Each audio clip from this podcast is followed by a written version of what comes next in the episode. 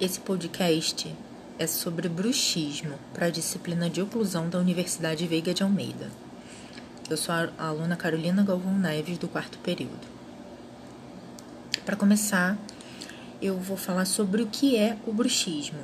O bruxismo é um distúrbio de movimento orofacial denominado, denominado como uma parafunção e é caracterizado pelo ranger ou pelo apertamento dos dentes o bruxismo pode influenciar negativamente na qualidade de vida do paciente, mesmo que não coloque sua vida em risco.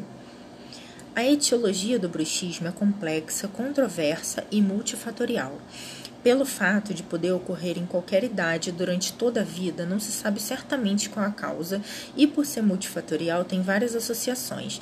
Estresse, ansiedade, uso de medicamentos, uso de drogas são algumas dessas associações. Existem duas formas de manifestação do bruxismo: o bruxismo do sono e o bruxismo em vigília. O bruxismo do sono recentemente foi classificado como um distúrbio do movimento relacionado ao sono.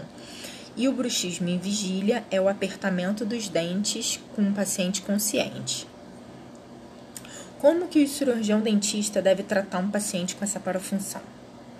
Primeiro, de, de, nós devemos conhecer a etiologia, as características clínicas e quais formas temos para diagnosticar.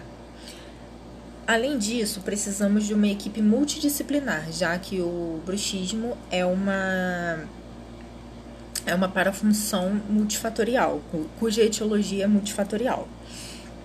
Mas nós, como cirurgiões dentistas, podemos indicar algumas algum, alguns instrumentos que, possa, que possam diminuir esse ranger e esse apertamento de, de dentes no nosso paciente. É, as placas oclusais são excelentes aliadas, são as, pla as placas miorrelaxantes e os aparelhos oclusais rígidos.